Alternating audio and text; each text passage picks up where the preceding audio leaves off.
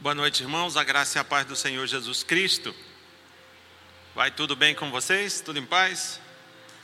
Graças a Deus, né? Muito bem.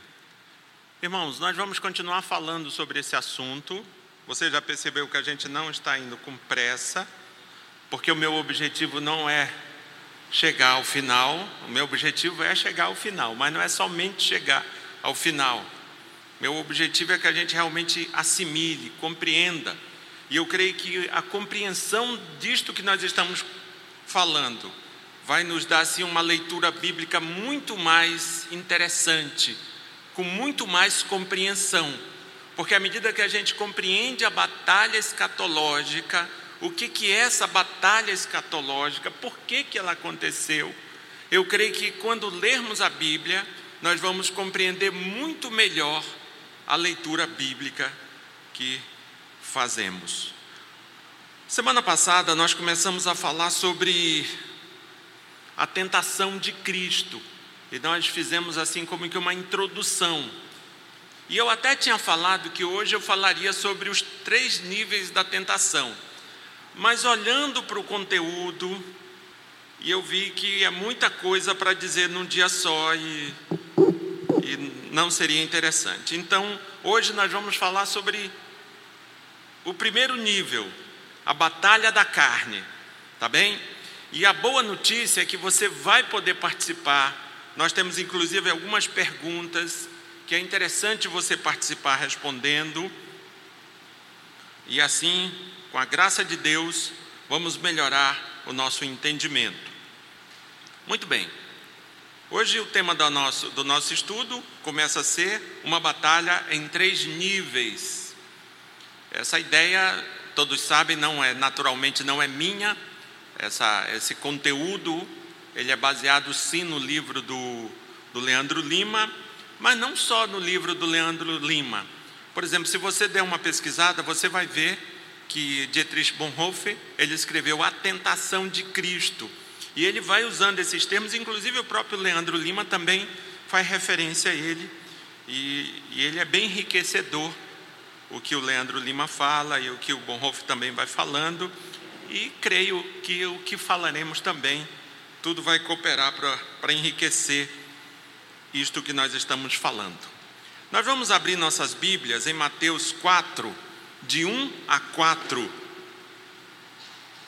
Semana passada nós falávamos de Mateus 3, e é um texto anterior a esse. Como diriam os teólogos, é uma perícope anterior a essa, é uma porção de texto anterior a essa. E aqui, Mateus 4, de 1 a 4, o texto diz assim: a seguir, a seguir o quê? Do que, que ele está falando? Ele está falando do batismo de Cristo que aconteceu. Na porção de texto anterior, aconteceu o batismo de Cristo. E aí Mateus dá sequência e vai dizendo: A seguir, foi Jesus levado pelo Espírito ao deserto para ser tentado pelo diabo. É interessante que quando Marcos ele faz essa mesma ele faz essa mesma esse mesmo relato, ele ele usa o termo impeliu. E é como se, se se o Espírito pegasse Jesus e trocasse de lugar. É como se ele dissesse: tem que ir. Então, é, é, essa, é, essa urgência, e nós vamos ver que essa urgência que os evangelhos tratam, ele está falando de uma agenda, uma agenda que Cristo teria que cumprir. A seguir foi Jesus levado pelo Espírito ao deserto para ser tentado pelo diabo. Veja que ele vai para o deserto, mas tem um objetivo: ser tentado pelo diabo. E depois de jejuar 40 dias e 40 noites, teve fome. Então, o tentador, é, o tentador aproximando-se, lhe disse: Se és filho de Deus, manda que estas pedras se transformem em pães. Jesus, porém, respondeu: Está escrito não só de pão viverá o homem, mas de toda palavra que procede da boca de Deus. Veja, quando a gente olha para essa, para essa ideia dos níveis de, de, desta batalha, é interessante eu te dizer que eles são importantes, Porque aqui esses níveis dessa batalha, que são três, você vai ver que são três tentações, esses níveis dessas, dessa batalha vai fazer, você vai ver que Satanás ele vai, vai se expor. E ele se expõe usando o arsenal de guerra. Você vai ver que ele vai se expondo porque ele vai tirando, vai botando para fora o seu arsenal de guerra. E você vai ver que o homem Jesus, é interessante dizer isso para você. O homem Jesus o derrota e nos ensinará como também podemos vencer o tentador. Não se esqueça dessa expressão, o homem Jesus. Tem algumas coisas que, quando nós estamos conversando aqui, você não pode esquecer: autoridade, o homem Jesus, legalidade. Então, são palavras que é bom a gente não perder de vista. Então, esses níveis dessa batalha, ele é importante pelo menos por essas três razões. Esses níveis dessas batalhas, dessa batalha, vai mostrar assim um arsenal de Satanás, vai mostrar o homem Jesus derrotando Satanás e vai nos ensinar, Jesus ao derrotar Satanás, vai nos ensinar como também vencer o tentador. Não se esqueça que ele está derrotado, mas ele não está morto. Ele ainda ele está amarrado, mas ainda está vivo. Tá certo? É um cachorrão preso. Que me perdoem os cachorros, né? Mas é um, é um é como o texto bíblico diz. É como um leão que está ao derredor. Por que, que um leão está ao derredor, hein? Você já parou e pensou nessa ideia do texto? Por que, que Pedro está dizendo que o diabo é como um leão que está ao derredor? Como assim ao derredor? É óbvio que essa ideia do derredor é porque existe algum impedimento hoje que ele não pode, né, na hora que ele quiser, atacar a gente. Ele está como um leão ao derredor, ele não está ao redor. Se ele tivesse ao derredor, você já estava devorado, porque leões devoram pessoas, né? Então, mas o texto bíblico diz que ele está ao derredor, ele tem uma distância de nós. E aí, dentre outros textos, este é um que mostra que ele não tem tanta liberdade quanto às vezes as pessoas acham que tem. Muito bem. Antes deste primeiro teste, na verdade, é, isso que está sendo colocado aqui para Jesus, essa agenda de Jesus, a gente pode chamar assim de um teste. Então, antes deste primeiro teste, Jesus e todos que estavam presentes ao seu batismo ouvem a voz de Deus que diz, está lá em Mateus 3,17: este é meu filho amado em quem me comprazo. Você vai ver que antes desse evento, antes da tentação, é, é como que publicado o que Jesus, é como que, guarde isso entre aspas, mas é como que fosse publicado a avaliação que, que Deus faz de Jesus, o, que Deus pensa de Jesus. Este é meu filho amado em quem me comprazo.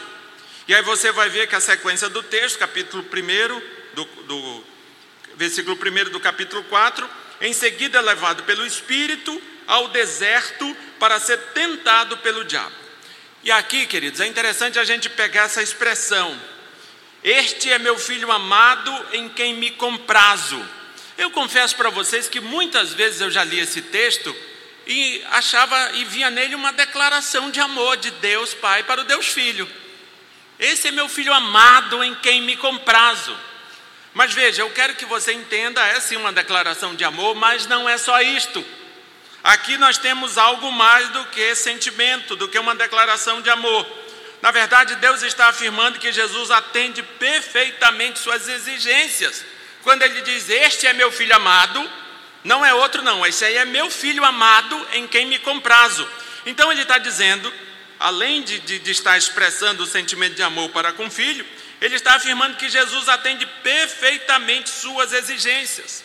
Ou seja, essa declaração não expressa apenas sentimento, mas uma ideia jurídica, legal. Este é o meu filho e está totalmente apto para ser testado pelo acusador. Comece a entender essa expressão nesse sentido. Jesus Cristo é o Filho de Deus e está plenamente apto para enfrentar, para encarar, para ser testado pelo acusador. É, é, disso que nós estamos falando também, porque à medida que, ele é, que é dito isto, ele é impelido, ele é levado ele é colocado no deserto e não é botado ali no deserto só para pegar sol e passar fome e sede, mas para ser tentado por Satanás. Então essa declaração, ela precisa ser vista como que uma declaração jurídica, legal. Este é meu filho e está totalmente apto para ser testado pelo acusador. Amém? Então veja, nós estamos falando da batalha da carne, né? O primeiro nível é a batalha da carne. E aí você vai ver que quando findou-se o período emblemático, é interessante essa expressão emblemático, por quê? Porque ele significa, ele tem significado. Esse período de 40 dias, 40 noites, não é aleatório, ele tem um significado. Por isso que é importante dizer que, que findo esse período emblemático, ou seja, quando se passaram 40 dias e 40 noites, ele é levado para o deserto. Aí nós temos uma pergunta que eu quero que o Jadson coloque aí na tela para a gente, e eu quero ouvir vocês. Por que 40 dias e 40 noites de jejum no deserto, hein? Que obra é essa? O que, que, o que, que isso tem a ver? O que, que é isto? Por que 40 dias e 40 noites de jejum no deserto, hein? Não precisa ser todo mundo de uma vez, não, senão não, não dá para entender. Pode ser um de cada vez. Por que 40 dias e 40 noites de jejum no deserto? A Cláudia vai responder. Muito bem. Fala, seria um, seria um exemplo, mais ou menos tipificando a Israel no deserto, os 40 anos, mais ou menos a sombra disso. Olha Talvez, só. eu estou fazendo outra pergunta, porque eu não tenho certeza. É, mas o caminho é por aí mesmo. Veja bem, Jesus Cristo, ele é o, o significado de sombras que foram apresentadas no Velho Testamento. Ou seja, quando a gente olha para Adão, a gente precisa entender que Adão, a gente já falou aqui do cabeça federada, Adão Adão, ele também é uma sombra de Cristo. Paulo vai dizer isso, o primeiro Adão, o segundo Adão. Cristo é o segundo Adão. E quando você olha para Israel, entenda que Israel também é uma sombra de Cristo. Cristo é o verdadeiro israelita. Aí você olha também no Velho Testamento e vê Moisés. Moisés também é uma sombra de Cristo.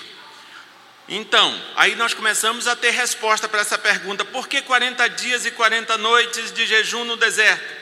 E Cláudia está certa em pensar dessa forma, porque é, é por aí que a banda vai tocando mesmo. É 40 dias e 40 noites. Espera aí, vamos ouvir aqui o. Vamos. Tem alguma referência? O... Veja bem, obviamente que, que tem uma ligação sim o deserto, você vai ver que o deserto ele é um, ele é um ambiente de, de, de angústia e de oportunidade. E quando você olha para Cristo, você vai ver que Cristo é profeta, sacerdote e rei. E quem é o exemplo de profeta no Velho Testamento? Elias. Então, muito provavelmente, o que Elias fez também era uma sombra de Cristo. Os 40 dias também tem a ver com essa porque veja, Elias ele estava. Por que, que ele passou 40 dias no, no, no deserto? Ele não estava angustiado, se sentindo fugindo. Depressão. Depressão, não é verdade? E não foi ali que ele, que ele teve um up e, e retomou a vida?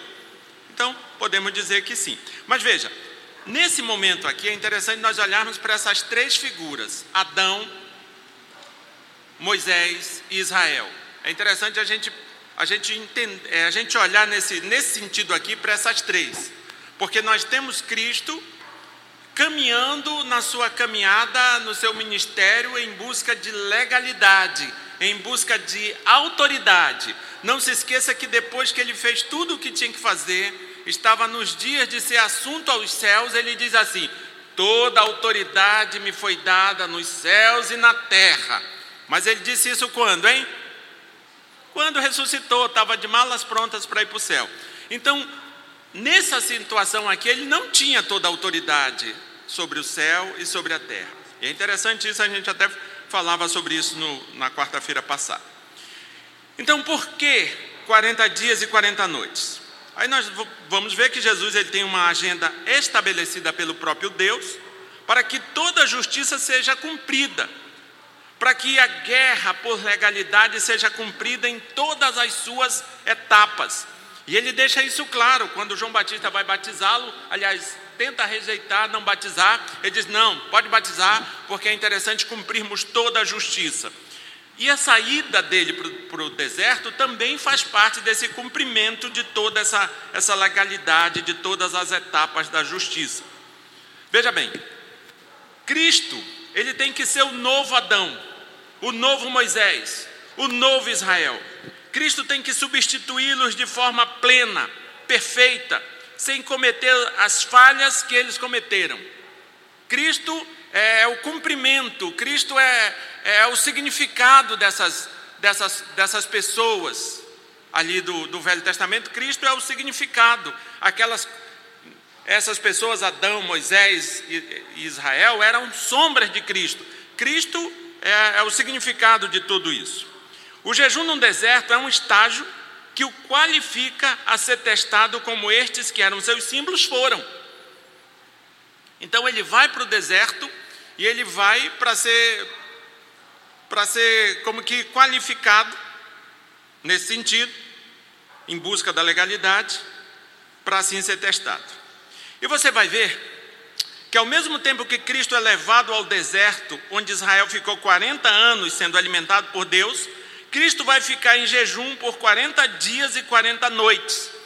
Israel passou 40 anos no deserto, mas era devidamente alimentado por Deus, caía o maná dos céus e eles se alimentavam de boa. Cristo está passando 40 dias e 40 noites zerado, rodado, sem comida nenhuma, em jejum. Cristo também passará pelo teste que Adão e Eva passaram. Só que ao invés de estar no paraíso, estará no deserto. Porque veja, ele está no deserto, passando as enfrentando as dificuldades que Israel enfrentou.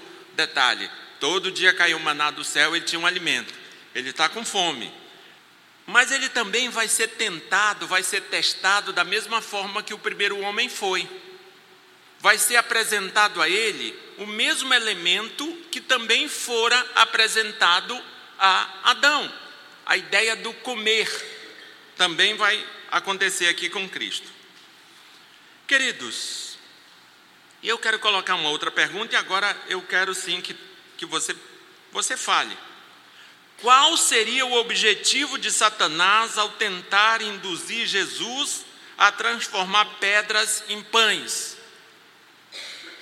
Qual seria o objetivo? O que, que o capeta quer com isso? O que, que o cão quer com isso?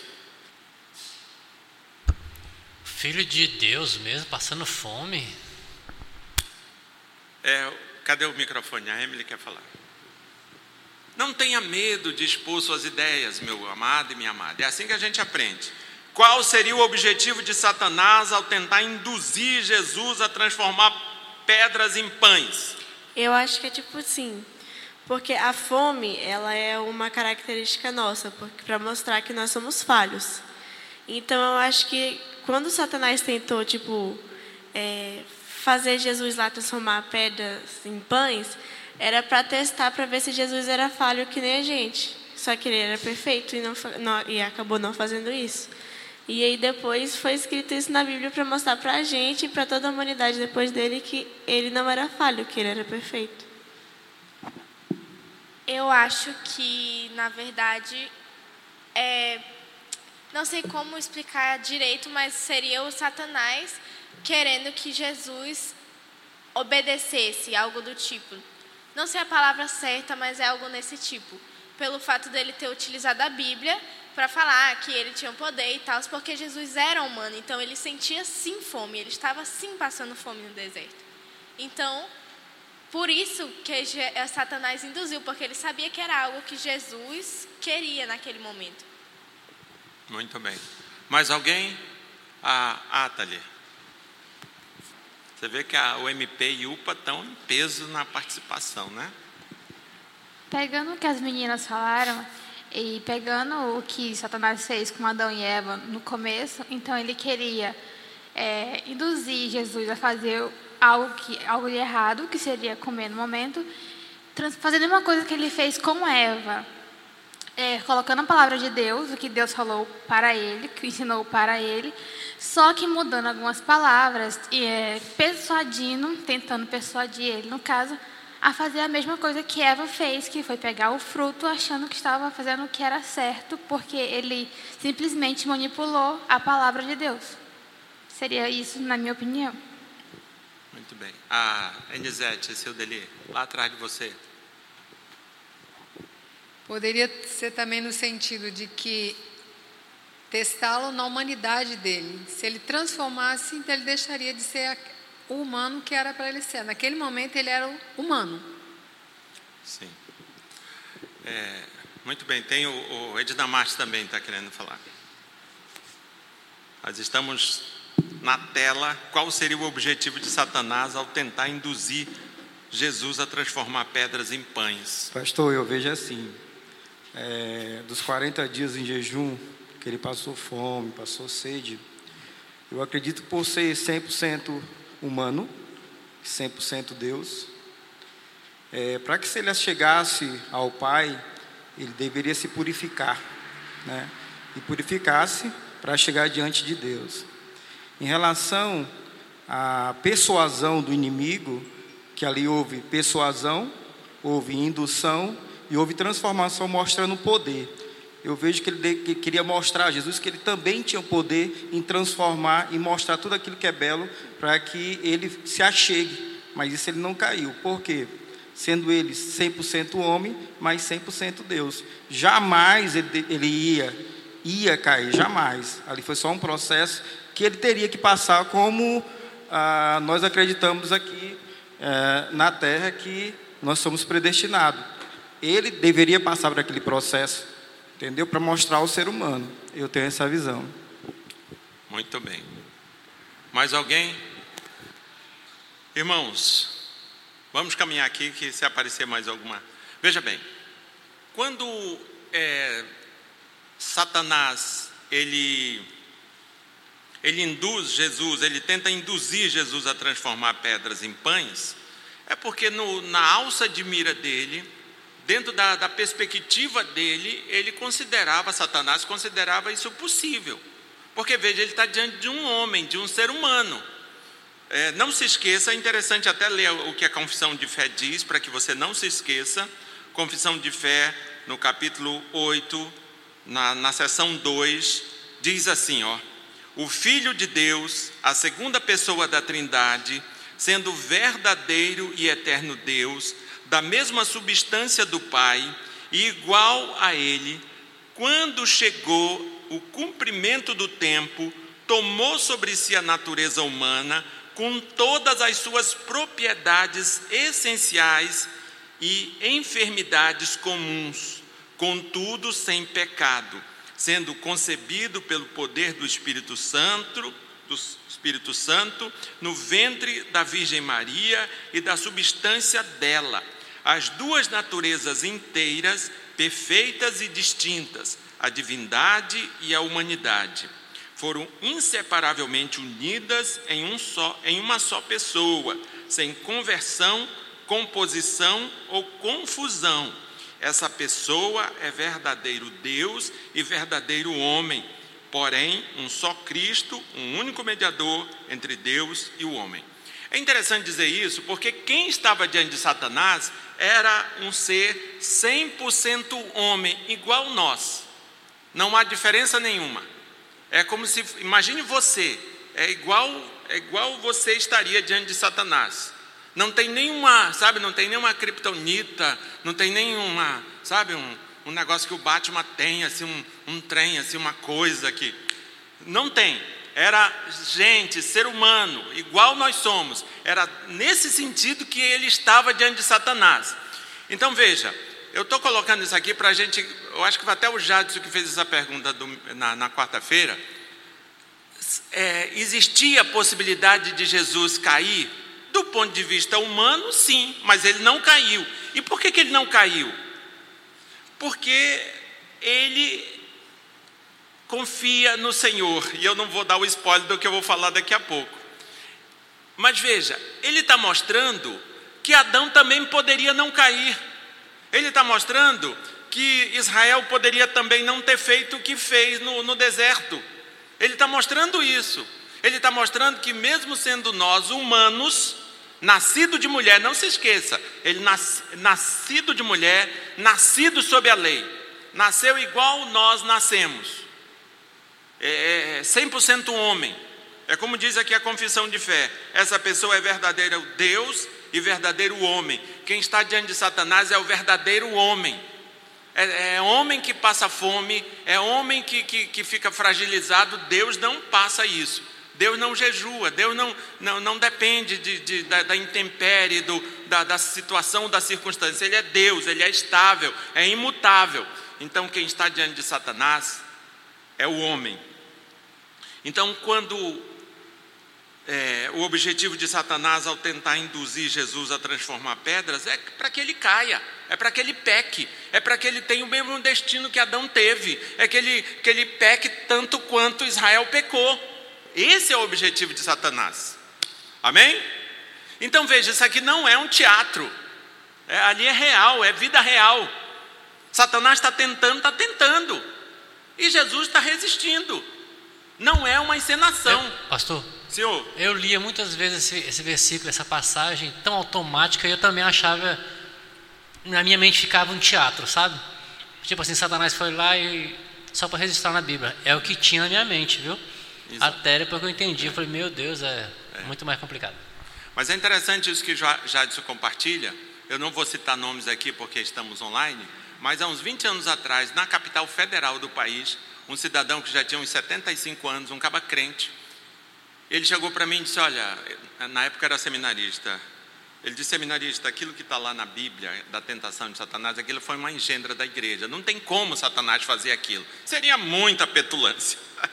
Mas veja, não, é, é, é petulância de Satanás sim, mas isso aqui não é engendra da igreja, isso aqui está nos originais. E tem um objetivo, tem razão. Ele está, Jesus está ali porque ele está numa batalha por legalidade. Se ele não passasse pela, por essa fase, por essa etapa do deserto, ele não poderia dizer lá na frente: toda autoridade foi me dada nos céus e na terra. Isso aqui faz parte da, da, da caminhada de uma luta para ele poder ter dito isso lá atrás. Porque houve um tempo, aqui era um deles, que ele não tinha, mesmo ele sendo Deus, ele não tinha toda a autoridade sobre o céu e sobre a terra. Depois foi dada. Você concorda comigo nisso?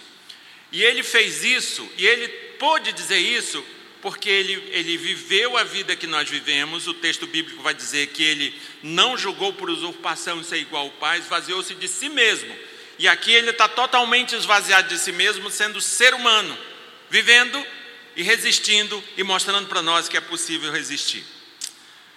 Muito bem. Pois não.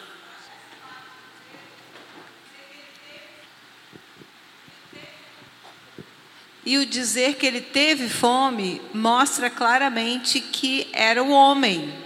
Porque o que você falou, Deus não sente fome. Então era o homem que estava ali, fragilizado depois de 40 dias e 40 noites, no sol escaldante, no frio terrível do deserto, sem comer e sem beber. Exatamente. Então ele realmente estava nessa é, frágil e a, a semelhança de Eva né, foi tentado com uma coisa que era uma, uma necessidade física, comida.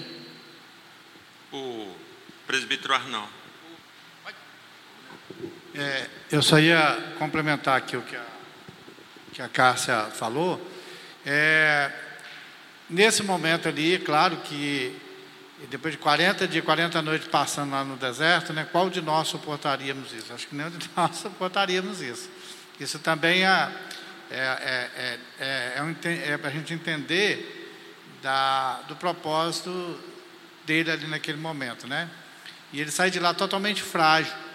É, imagina a situação que ele sai da, de lá desse, desses dias todos com fome, enfim.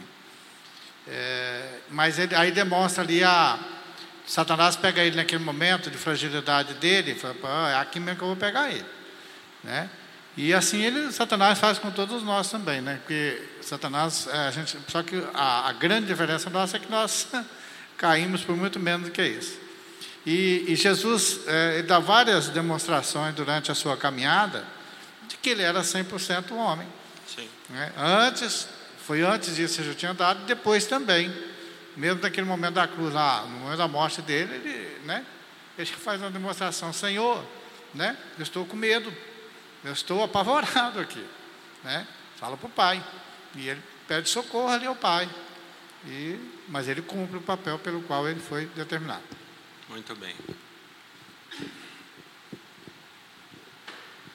Pastor, eu creio que não é tão simples, né? Essa questão para você entender se, se o Cristo encarnado, se o Deus encarnado poderia ou não cair naquele momento. Eu creio que tão complicado quanto a questão da trindade para se entender é essa questão. Ah, os teólogos, a Bíblia fala que que Cristo era o segundo Adão, né? alguns chamam de último Adão, comparando com o primeiro Adão.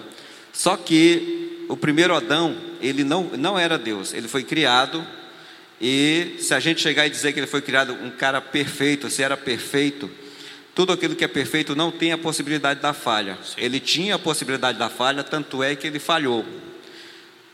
Olhando desse lado, quando a gente olha para o segundo Adão, o último Adão, o próprio Cristo, será que a gente pode dizer que havia possibilidade da falha nele, ele sendo Deus, apesar de, concordo plenamente que ele não tinha totalmente autoridade naquele momento sobre o céu e a terra, mas ele era Deus. Então eu vejo assim, tanto é 100% Deus quanto 100% homem, então eu creio que está certo, tanto quem fala que ele haveria possibilidade dele cair, como também está completamente certo aquele que diz não haveria possibilidade dele cair. Haja visto que se ele tivesse caído como Adão caiu, as consequências não dá nem para imaginar quais seriam as consequências. Verdade. Então eu vejo dessa forma. Está tão certo quem diz que ele poderia ter caído porque era 100% homem, como também está certo quem diz que ele não poderia cair porque ele era 100% Deus. Muito bem. Fala, meu querido. Só para complementar, concordo com Eli também, porque eu, eu vejo essa comparação de, de Cristo lá com igual ao Jó. Deus colocou Jó como advogado dele.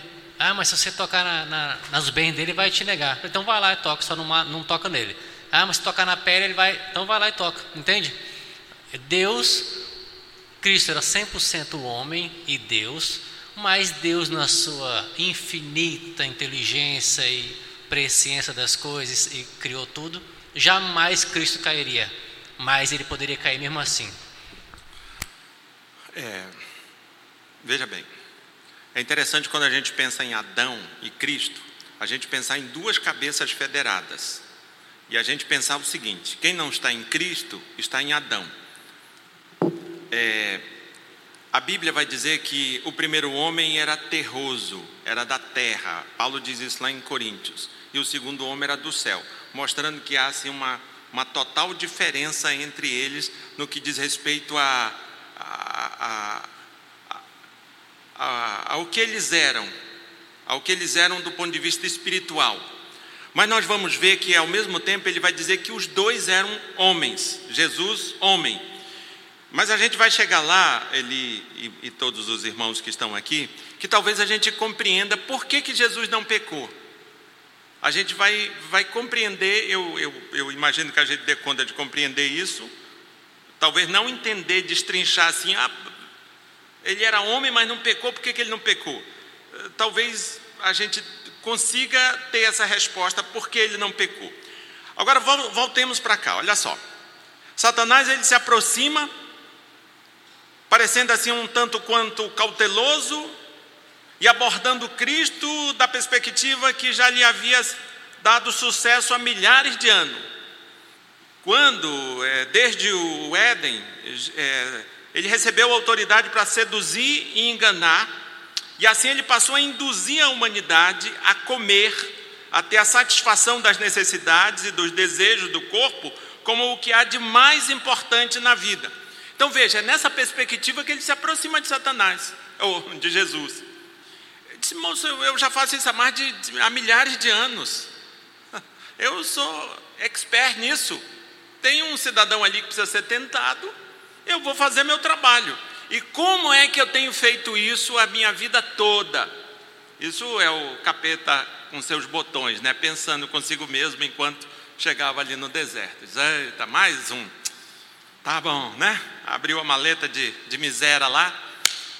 Mas é isso, ele, ele, ele se dispôs a fazer com Cristo o que ele fazia há milhares de anos. Desde o jardim do Éden, na verdade, ele recebeu autoridade para seduzir e enganar. E ele está diante de um homem. Ele não está diante de um anjo, ele não está diante de um Deus, ele está diante de um homem. Aos olhos dele, Cristo 100% homem.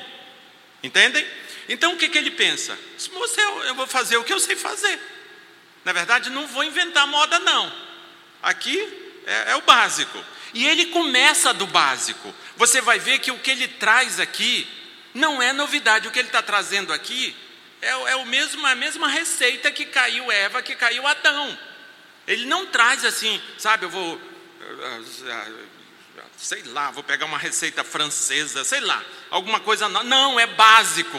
Comer. É disso que ele está falando. A, a ideia da satisfação das necessidades e os desejos do corpo. E, e, colocar isso assim como o que há de mais importante na vida. É essa a ideia. Aí ele vai, você vai ver as técnicas dele. Ele se aproveita, como o Arnon ali falou, ele se aproveita da fragilidade. Olha só, ele vai apresentar comida para alguém que está com fome. Esse moço é igual empurrar bêbado na ladeira. É só com o dedo, nem precisa. Vai, vai pelo automático. O cara está com fome, 40 dias, 40 noites, né? Está totalmente desestabilizado, fragilizado. Eu vou oferecer comida. Uhum. Pronto. Aí veja bem, só contextualizando: Jesus jejuou 40 dias e 40 noites, naturalmente estava com muita fome, e aí você vai ver que a fome enfraquece tanto o corpo quanto a mente. Pense numa pessoa, você já viu aquelas pessoas calmas, serenas e tranquilas? E aí deixa essa pessoa ficar com fome para ver quando ela fica igual uma jaguatirica, uma onça pintada. Não, você conhece alguém desse sentido? Então é porque a fome enfraquece tanto o corpo quanto a mente. A pessoa com fome ela fica meio desnorteada, não sabe muito o que pensar. Então Satanás não desprezou o óbvio. Ele agiu com relativa simplicidade, apenas aproveitou a ocasião e se manteve dentro do seu terreno seguro. Disse, rapaz, eu faço isso a vida toda, é só seguir as placas, vai dar tudo certo. Tudo bem que, que foi dito lá que ele é, é o filho de Deus e tal, mas hum, é gente, gente, gente a gente derruba é com isso aqui, né? Ele se manteve no terreno seguro, pois sabia que até o então todas as pessoas que ele havia tentado caíram neste primeiro nível de tentação, o nível da carne, da satisfação das necessidades e desejos. Entende? Eu estou tentando mostrar para você o que estava na cabeça de Satanás. Ele não, você é a vida toda assim, por que, que eu vou mudar?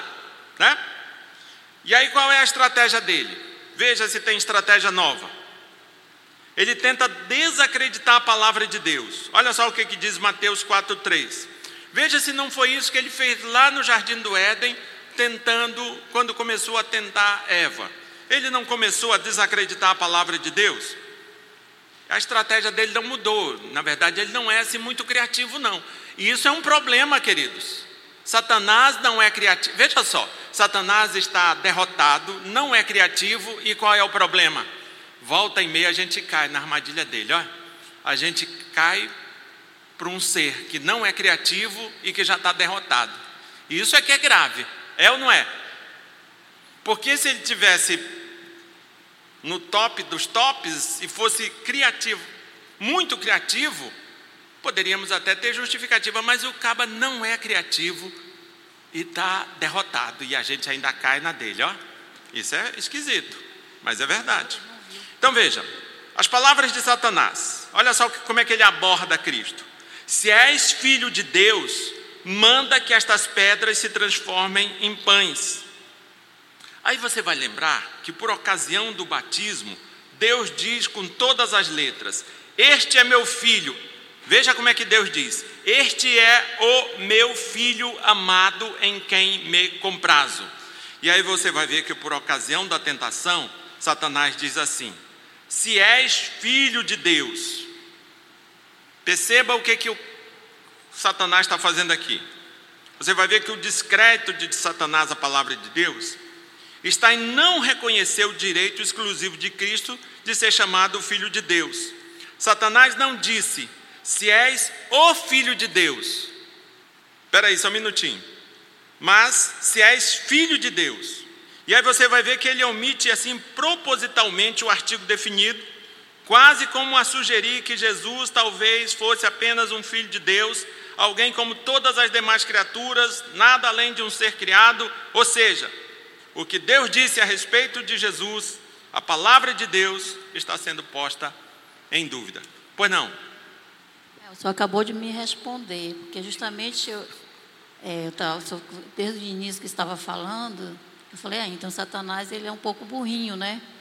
Porque ele, nesse caso, ele achava que Jesus, o Filho de Deus, ele, talvez ele não acreditava então que Jesus de fato era Filho de Deus, para ele poder tentá-lo, porque Adão já, já havia caído, era falho, e, é, e os demais também que já foram citados.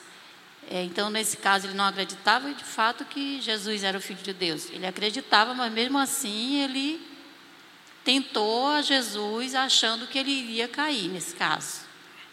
Uhum, com certeza. Fala, dona Lídia. É, é, o que eu queria falar, só que o diabo sempre é sujo. Porque, assim como ele enganou no começo a Eva, se achava que essa Eva era uma, uma mulher muito é, como é, frágil, não posso dizer assim. E, e ele disse assim: Eu vou aproveitar a oportunidade que Jesus está com 40 dias de fome, né? E vou lá tentar ele, ver se ele vai cair. Mas ele fez, ele saiu de lá, foi ferrado, porque Jesus é é espírito e, e é uma pessoa que é Deus. E como o Senhor falou, que Deus disse: Este é meu filho amado em quem me comprazo. Então, por isso, ele vai sair de lá e vai embora, e, e Jesus vencerá, e nós também venceremos no nome dele. Amém. Irmãos, é interessante também a gente perceber o seguinte: o que Cristo está fazendo aqui ele está, ele está numa batalha jurídica, numa batalha por legalidade, mas ao mesmo tempo que ele está fazendo isso, ele também está nos mostrando como vencer o tentador. Ele está nos dando meios, está nos dando dicas importantes para que a gente vença o tentador. Naquela circunstância ali, só Jesus Cristo daria conta de vencer, porque todos pecaram e destituídos da glória de Deus estavam, estão. Estavam, né? Porque com Cristo, Cristo é o caminho, a verdade e a vida. Ô, pastor, em Cristo, pois não. Essa questão da legalidade fica meio que automático e como se fosse algo assim subjetivo, né? Mas é literalmente a palavra legalidade. Satanás foi ia no céu nesse tempo ele tinha acesso. Eu quero tentar o teu filho. É mais ou menos isso. Ia lá com um, um mandado de segurança, sei lá, alguma petição, e ele tinha o direito de fazer isso. Sim. E Deus é tão fiel na palavra dele mesmo que ele não tinha como negar, não que não que não tinha, mas ele não volta atrás na palavra dele. Exatamente. Então era um direito de Satanás tentar Cristo. É. Na verdade, o, o, que nós temos aqui é, o, é, é Cristo caminhando nos caminhos do, do, processo e buscando legalidade, autoridade para destronar a, a, a Satanás do, do poder que ele recebeu em função do pecado e na, na numa quarta-feira dessas a gente vai ver aí que essa, essa autoridade, ela foi dada pelo próprio Deus a Satanás. É, foi sim. Antes que você pense que eu estou virando um herético, de uma vez por todas. Mas a legalidade, a autoridade que Satanás recebeu, não foi dada por outro, senão pelo próprio Deus. O único que tem poder e autoridade é Deus. Então, se ele tem alguma autoridade, quem deu essa autoridade para ele? O próprio Deus. Mas acerca disso falaremos mais para frente, senão vamos tentar entender aqui. Então veja, é, o, a estratégia de Satanás foi, foi desacreditar a palavra e ele começa colocando essa partícula condicionante, né? Se, e não apenas essa, mas ao, ao passo que Deus diz, Ô meu filho amado, ele diz: se és filho de Deus. Ele tira o artigo definido e coloca Jesus assim como um, um filho, mas não é o filho, é um filho. E, e você vai ver que esse descrédito fica bem claro aí a forma que ele fala. Ele, ou, ou seja, o, o que Deus disse a respeito de Jesus, a palavra de Deus, ela está sendo posta em dúvida. Não foi isso que ele fez lá no jardim do Éden? Não foi isso que ele fez, por exemplo, aqui em Gênesis 3, de 1 a 5? Eu não. Olha só o que ele diz. É, Gênesis 3, de 1 a 5. Mas a serpente, mais sagaz que todos os animais selváticos que o Senhor Deus tinha feito, disse à mulher: É assim que Deus disse: Não comereis de toda a árvore do jardim? Perceba, ele chega colocando em dúvida, ele sempre sobe um tom, né? ou baixa um tom, enfim, ele dá uma, uma degringolada na coisa aí para a coisa ficar desestabilizada. Não, não comereis de toda a árvore do jardim? Não é de toda, era só de uma que não podia. E aí Eva vem em socorro, do, vem em socorro, vem tentar explicar. Ah, respondeu-lhe a mulher: do fruto das árvores do jardim podemos comer, mas do fruto das árvores da árvore que está no meio do jardim, disse Deus: dele não comereis, nem tocareis nele para não para que não morrais. Veja que Eva também deu uma mais bandalhada na coisa. Deus não havia dito isso. Deus não falou para não tocar. Ela já está aumentando aqui alguma coisa também. Ela entrou já na onda da, da serpente já aqui. Então a serpente disse à mulher: É certo que não morrereis, porque Deus sabe que no dia em que dele comerdes, se vos abrirão os olhos, e como Deus sereis conhecedores do bem e mal. Então veja, aqui na tentação de Jesus, o questionamento é basicamente o seguinte: é justo um filho de Deus passar fome? Como assim?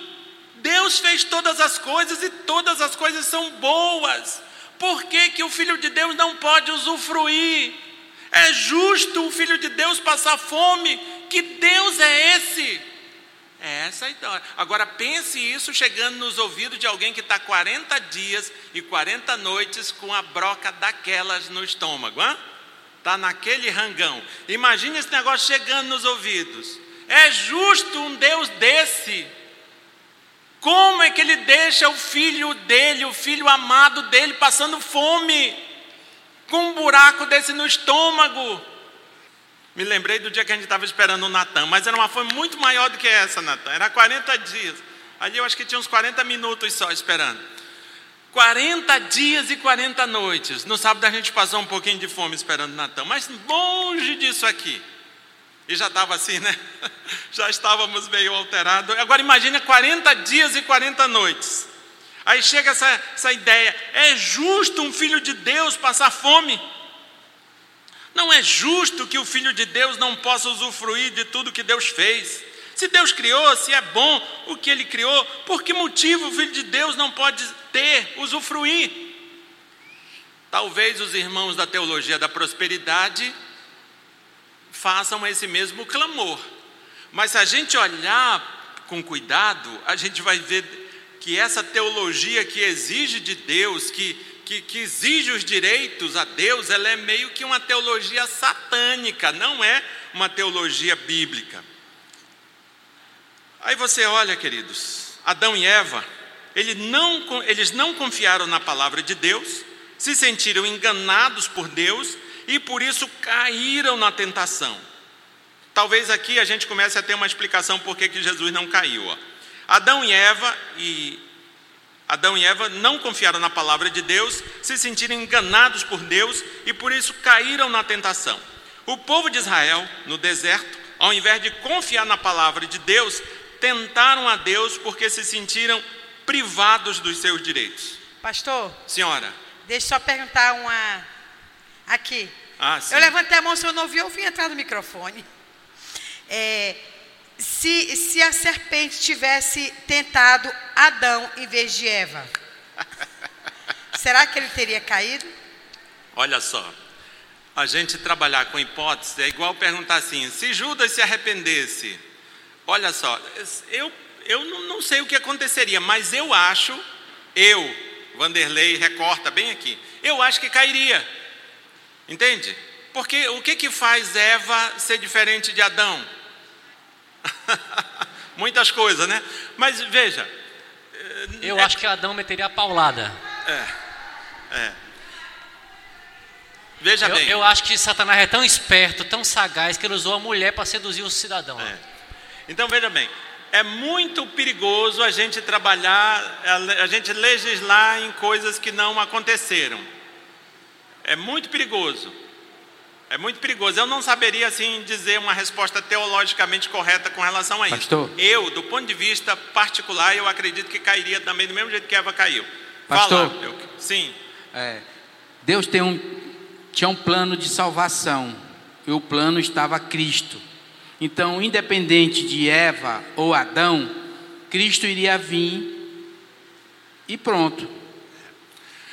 Quando nós estudamos a teologia da aliança, vocês vão de lembrar disso, você vai ver que a teologia do pacto, ela na verdade é um cumprimento da teologia da redenção. Que foi feito quando essa, esse pacto da redenção, hein, queridos? Hein?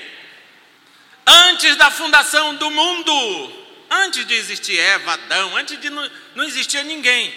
Deus prometeu, está lá em Tito 1. Depois você dá uma lida lá, que você vai ver isto. Voltando aqui, deixando as nossas elucubrações de lado, que é, a elucubração é, é bom, mas às vezes é perigoso, a gente pode dar uma boa escorregada e quebrar a ponta do queixo. Voltemos aqui para o terreno sólido, né? Então vejam bem, Adão e Eva não confiaram na palavra de Deus, se sentiram enganados por Deus e por isso caíram na tentação. O povo de Israel no deserto, ao invés de confiar na palavra de Deus, tentaram Deus porque se sentiram privados de seus direitos. Um dos textos que trata sobre isso, o Salmo 95, fala dessa da, da, da, que o povo de Deus tentou a Deus ali massar em, em, naquela, naquele episódio do deserto.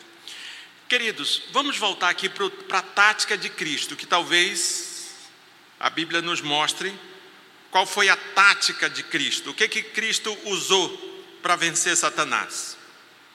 Que eu digo para você que era a mesma tática que Adão deveria ter usado, que Israel deveria ter usado. Se tivessem usado essa tática, jamais teriam caído. Se nós usarmos essa tática, jamais cairemos. Não precisamos ser deuses, porque o diabo não atenta a Deus, ele atenta a gente como nós. Então a gente precisa aprender com aquele que foi gente como nós, além de, de seguirmos a orientação da Bíblia, enfim. Então veja a tática de Cristo. A resposta de Cristo aponta a tática adotada por ele para vencer Satanás em todas as ocasiões. E que tática foi essa? Confiar na palavra de Deus. Aqui está a receita. Cristo não caiu, e aí a gente não vai elucubrar, ah, se tivesse caído, não caiu, e mas ele era ser humano, era tão homem quanto Adão. Ele não caiu, e eu digo para você porque que ele não caiu, porque ele confiou na palavra de Deus. Isso eu te digo porque a Bíblia me assegura. Por que, que Cristo não caiu? Não era porque ele era Deus, porque ele não estava sendo tentado como Deus, ele estava sendo tentado como homem. Então ele não caiu porque ele confiou na palavra de Deus. Por que, querido? Se eu disser que ele não caiu porque ele era Deus, Aí eu tenho que lembrar da forma que o Jadson disse que lia, e eu também lia, e talvez você liu também. Se isso aqui é igual um teatrinho. O capeta vai atentar, mas não vai dar nadinha, porque é Deus. Não é. Ele estava tentando um homem, 100% homem. Ele não caiu, esse homem não caiu, porque ele confiou na palavra de Deus. Senhora. Pastor, a gente vê nos filmes que quando uma pessoa está passando fome, sede, nessas ilhas, aí fica vendo outras coisas, né? Então, Miragem. não é verdade? Uhum. E Satanás sabia que, que Deus, que Jesus estava lá há 40 dias sem comer nem beber. Então, ele era Deus, ele poderia passar quantos dias fosse. Então Satanás poderia ter tentado ele e ele não ia cair de jeito nenhum, porque ele sim era Deus. Sim, mas eu preciso dizer para você, veja bem, quem estava sendo tentado não é Deus, quem estava tentado é Jesus. A gente precisa lembrar do que está escrito na Bíblia e de forma bem, bem simbólica, como a Constituição da Igreja diz, nos nossos símbolos de fé. Essa pessoa, a segunda pessoa da Trindade, é totalmente Deus, totalmente homem. Então, quando ele está sendo tentado, é o, é o totalmente homem que está sendo tentado. Porque veja, preste atenção no que nós estamos fazendo. Nós não, né? Preste atenção no que podemos fazer à medida que a gente diz que ele não, não cairia porque ele era Deus. A gente está dizendo. Pastor, só um minuto, só um é- minuto. Só um é só- minuto. Sim, vai, ser, vai ser justamente isso que você está falando Sim, aí, então só para complementar. Se não me falha a memória, a ciência fala que um ser humano normal, bom de saúde, ele aguenta no máximo, estourando, se ele estiver muito bem, 10 dias sem comer e sem beber. O fato de Cristo estar 40 já não mostrava que ele estava naquele momento também sendo Deus e, como tal, não iria cair. Só, só Sim, completar o que ele falou. Eu tenho uma, uma, uma visão diferente. É, isso, isso é assim, cabe do homem, ou um ser humano, é, tentar buscar as coisas. Isso é, isso é, é- é natural do ser humano. Só que a gente está falando do Deus que é 100% homem, certo? Por que 100% homem? Ele era o verbo, ele se fez carne no ventre, ele nasceu como homem, mas ele não é um homem comum. Então, assim, nós temos que trabalhar com a ideia que nós falamos sobre o homem, que ele é um Deus, não é um homem comum. Um homem comum não consegue vi- viver na, na terra, ainda mais no deserto, três dias sem água. E, e 50 dias até que vai com alimentação, mas sem água ele não consegue. Então, assim, é, eu, eu não consigo é, é, não é nem entender, é, é aceitar, é, dizer que o Cristo, nascido de um ventre, e que veio a ser, que é o Verbo, veio a- a- ao mundo como um homem, e na tentação ele não é um Deus. Então, assim, é muito difícil, é muito complicado, tá? E a relação do, do, do pecado de Adão do princípio, né? É, que ah, comparado à tentação do, do Cristo no deserto, é uma diferença enorme, porque o pecado ali ele foi exposto adiante. Entendeu? Ele foi exposto adiante. Então a minha visão é assim, é difícil entender e é difícil é, aceitar que Cristo poderia cair, porque nós estamos falando de um, de um ser humano 100% é, homem, mas diferenciado do próprio homem. Ele é um Deus. Pastor, Senhor, é, lá em Tiago 1, o versículo 13 e 14, diz assim: Ninguém ao ser tentado diga, sou tentado por Deus, porque Deus não pode ser tentado pelo mal e Ele mesmo a ninguém tenta. Ao contrário, cada um é tentado pela sua própria cobiça, quando esta o atrai e seduz. Muito bem. Muito bem, seu Deli. Queridos, vejam bem, às vezes a gente. O, o grande problema da humanidade para tentar entender a Bíblia é que vai, larga a Bíblia, fecha a Bíblia e vamos para a ciência. A gente fica doido, não consegue entender Bíblia se a gente fecha a Bíblia e vai para a ciência. Quando nós estivermos estudando a Bíblia, vamos lembrar daquilo que já falamos aqui. Falávamos quando estudávamos a teologia da aliança, dentre outras coisas. A regra, regra mãe da interpretação da Bíblia é que a Bíblia interpreta a própria Bíblia, tá certo? Esse texto que o Sildeli falou, ele, ele resolve já muita coisa, porque Deus não pode ser tentado. Então, se eu entendo, só um minutinho já descer, se eu entendo que Deus está sendo tá ali, aí o Satanás fica e diz, moço, é, é- é teatro. Agora veja só, a Bíblia fala de um homem que a gente não tem dúvida nenhuma que é homem, que jejuou 40 dias.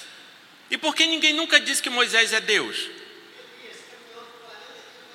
Sem comer. É. Por que, que vocês acham que, ele, que Moisés era, era Deus? Joquebede era Maria? Então vejam, queridos, olha só, Êxodo 34, por exemplo, 28 vai dizer: E ali esteve com o Senhor 40 dias e 40 noites, não comeu pão, nem bebeu água, e escreveu nas tábuas as palavras da aliança, as dez palavras. Moisés, Moisés é Deus? Não é. Oi? É verdade. Eu não. Ô, seu Deli, coloca aí para o Márcio ver que eu não entendi o que ele falou. Não, é, sobre a Moisés em si. Deus poderia estar ajudando ele na alimentação, não necessariamente material. Então, pegando um gancho. Tem nada a ver uma coisa com a outra. É. Então vejam bem, vejam bem. O que eu quero que fique na cabeça de vocês, não porque eu quero, mas é o que está na Bíblia, o que eu quero que vocês entendam o que está na Bíblia, é que quem estava sendo tentado é o homem Jesus. E eu mostrei para vocês a nossa confissão de fé, capítulo 8. Olha só como eu sei até de qual, parece até um presbiteriano daqueles de verdade mesmo, né? Capítulo 8, seção 2, está lá escrito com todas as letras. Leia a Bíblia e a confissão de fé e faça a oração, se quiser crescer do ponto de vista presbiteriano. Mas, queridos, vamos aqui, ó, sem, sem gracinha, né? Vamos voltar para cá. Então vejam bem, só faz sentido se, se Satanás estiver tentando o 100% Deus, aquilo que a confissão de fé diz. Essa pessoa, a segunda pessoa da Trindade, é totalmente Deus, e quem está diante de Satanás é o totalmente Deus. Não faria sentido se ele tivesse sido tentado como, como, como Deus. Obviamente que Satanás não, não ia nem tentar. Muito bem, onde é que eu estava aqui, meus queridos? Então, a tática de, a tática de, de Jesus. Veja a tática de Jesus. Ele confiou, de forma resumida, ele confiou na palavra de Deus. Cristo fez exatamente o oposto que Adão e Eva fizeram. O que que Adão e Eva não fizeram? Eles não confiaram em Deus, eles confiaram naquilo que a cobra disse. Cristo confiou na palavra. E também o oposto daquilo que Israel fez no deserto quando não acreditou na palavra de Deus por causa das dificuldades. Veja bem, a vitória de Cristo aponta para uma vitória pela palavra. Ele responde: está escrito, mesmo com um buraco aqui no estômago, trem roncando, está escrito. Talvez nem deu conta de levantar o dedo assim, porque estava muito fraco. Está escrito, mas disse, está escrito. Não importa como disse.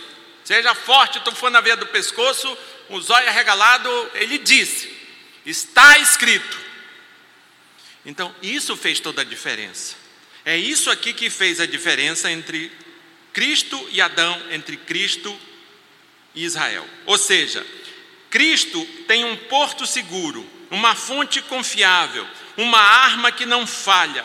Este é o poder da verdade para libertar do mal, confiar em Deus e em Sua palavra. Queridos, é essa receita que Ele está nos passando. Não importa se estamos fragilizados, não importa se a pessoa está passando por essa ou por aquela dificuldade. Imagine um pai de família que está numa, numa dureza, desempregado, com um filho com câncer e precisa de tratamento, e de repente chega um traficante de drogas e diz para ele: ó, você ganha 20 mil se levar esses quilos de, de cocaína lá para tal cidade. Eu digo para você que se esse pai de família aceitar essa proposta, ele não tem justificativa diante de Deus.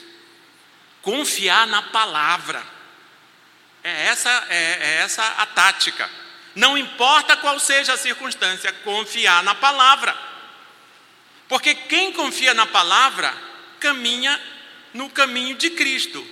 Quem desconfia da palavra e usa a circunstância como desculpa, caminha no caminho de Adão e de Israel. Ou seja, cai no colo de Satanás. É basicamente isso. É. E aí nós precisamos lembrar de uma coisa que eu falei lá, no, lá ainda agora. E os direitos dos filhos de Deus? Como assim um filho de Deus passa necessidade? Como assim um filho de Deus passa por aperto? E esses dias, esses dias não, há, um, há muito tempo atrás, e com certeza está no YouTube ainda, talvez se você colocar lá no YouTube, cobre de Deus porque Ele te deve, talvez você veja alguém falando assim, com a barbicha assim, dizendo: cobre de Deus porque Ele te deve. Isso é uma teologia legal, porque a gente tem pessoas que gostam disso, sabe? Negócio de dar uma encantoada em Deus, né? Pegar Deus pelo colarinho e dizer: ai, ai, ai, Deus, agora, hum, tu não, não me resolve não para te ver. Mas isso é uma teologia satânica. Esse negócio de ficar gritando pelos seus direitos, isso é uma coisa que não procede de nosso Senhor Jesus Cristo, procede da sugestão de Satanás. Veja bem, se, se não é isso que Satanás está fazendo com Cristo. Quando nós estamos falando dos direitos dos filhos de Deus, esse negócio que ele não pode passar fome, não pode ter dificuldade, não pode adoecer, veja o contexto da resposta. A primeira a, a resposta: não só de pão viverá o homem, mas de toda palavra que procede da boca de Deus. Essa é a resposta que Cristo deu. Mas vamos ao contexto. Que de onde Cristo tirou essa, essa, essa, essa, essa citação? Ele tirou da Bíblia, lá de Deuteronômio 8, 2 e 3. E aqui ele só disse, ele só deu uma resposta bem sucinta. Mas vamos ao contexto dessa resposta de Cristo. Olha o que, que diz Deuteronômio 2, 8, de 2 a 3. Recordar-te-ás de todo o caminho pelo qual o Senhor, teu Deus, te guiou no deserto estes 40 anos, para te humilhar, para te provar, para saber o que estava no teu coração, se guardarias ou não os seus mandamentos. Ele te humilhou te deixou ter fome e te sustentou com maná que tu não conhecias, nem teus pais o conheciam, para te dar a entender que não só de pão viverá o homem, mas de tudo que procede da boca do Senhor viverá o homem. Veja, Cristo está citando uma coisa que o povo de Deus citou. Cristo está citando uma coisa daquela, daquele povo que era a sua sombra e ele a materialidade daquele povo. O que que Jesus está fazendo aqui? Jesus ele demonstra sua, em sua resposta que um filho de Deus pode passar fome, sim. Um filho de Deus pode ter câncer, sim. Um filho de Deus pode morrer de, de febre amarela, de gripe, de covid, pode ser atropelado, pode sim. Em 2018, um pastor amigo meu tinha mudado lá para conhecido meu, não era amigo, assim, mas tinha mudado há pouco tempo ali para Goiânia Norte, fazia parte do Petam. Ele estava dirigindo o Fiat Uno dele, estava ele, a esposa dele, a filha dele, o genro dele. Não sei o que foi que aconteceu, ele bateu de frente com um caminhão Volkswagen, o caminhão torou todo mundo no meio, morreram lá mesmo. Crente pode morrer sim. Acidentes mais terríveis que você morre, que você pode imaginar. O que Jesus está dizendo é isso. Jesus demonstra em sua resposta que um filho de Deus pode passar fome, ter necessidade. E isto aconteceu no passado com o povo de Deus. É isso que ele está dizendo para o diabo. Porém, isso não significa que Deus não amasse o povo ou que fosse um Deus injusto. Antes, aquilo demonstrava que Deus queria ensinar o povo através das dificuldades ensiná-los sobre a verdadeira necessidade de suas vidas. O mais importante da vida não é pão, não é conforto, o mais importante da vida é a palavra de Deus. Veja, se fosse o Deus que estivesse sendo tentado ali, que autoridade ele tinha para nos ensinar isso? Moça, até eu dou conta, se eu fosse Deus, eu passava era 400 dias. Aliás, eu não comia era nunca, que eu sou Deus. Mas era um homem que estava sendo tentado, por isso ele tem autoridade. Por isso ele chega lá no final dos evangelhos e diz assim: Toda autoridade me foi dada nos céus e na terra, porque eu paguei o preço, porque eu confiei na palavra. É isso, queridos. Pastor. Pois não. Cumprir toda a lei, né? Porque Exatamente. vocês não deram conta. Exatamente. Cumprir toda a lei. E aqui, queridos, para concluir, eu creio que ainda tem esse slide aí. Olha só, o alimento, nossas necessidades e desejos não são a coisa mais importante da vida. Eu sei que quando nós estamos na igreja a gente fica 100% espiritual, né? Ah, nem me liga. Mas isso não é verdade. Quando a gente tem algum aperto, alguma dificuldade, a gente fica alterado sim. Basta ter alguém doente na família que a gente já fica alterado. Mas veja, o alimento, nossas necessidades, desejos não são a coisa mais importante da vida. Vai chegar uma hora, queridos, que a gente vai morrer seja de velhice, de doença, de acidente, de piripaque, sei lá, de alguma coisa, a gente vai dar uma travada e pumba, vai morrer. E aí? Ah, Deus, não, Deus continua sendo Deus, mas eu morri, qual o problema? Todo mundo morre, se Cristo não voltar antes, todo mundo vai morrer. Obedecer a Deus é a coisa mais importante da vida, é isso que Cristo nos ensinou. quando ele teve essa primeira vitória contra Satanás. Obedecer a Deus é a coisa mais importante da vida. Aqui Satanás experimentou a primeira derrota como tentador, porque se deparou com o homem Jesus, o segundo Adão, o verdadeiro israelita, que diferentemente de Eva, Adão e o povo de Israel, que se deixaram enganar pelos enganos satânicos, que nos leva a esbravejar: cadê os meus direitos? Esses é, são pessoas que começam a gritar porque está passando por um aperto, começa a dizer: eu não mereço isso. Cuidado que você pode estar sendo conduzido por uma teologia satânica. Jesus tinha a palavra de Deus, ao invés dele. Deixa eu ler aqui o final que fica melhor. Diferentemente de Eva, Adão e o povo de Israel, que se deixaram enganar pelos enganos satânicos que nos leva a esbravejar, cadê os meus direitos? Jesus tinha a palavra de Deus, a confiança em Deus como um porto seguro. E ele diz isso muito claramente: está escrito. Está escrito. E eu digo para você que todas as vezes que nós formos tentados, e vier algum tipo de sugestão e você dizer está escrito, está escrito: amarás o Senhor teu Deus sobre todas as coisas e ao teu próximo como a ti mesmo. Está escrito. Isso é a melhor sessão do descarrego que você pode fazer. É viver a palavra, é viver a verdade. Isso é a melhor, melhor, o melhor exorcismo que você pode fazer na tua vida, na tua família.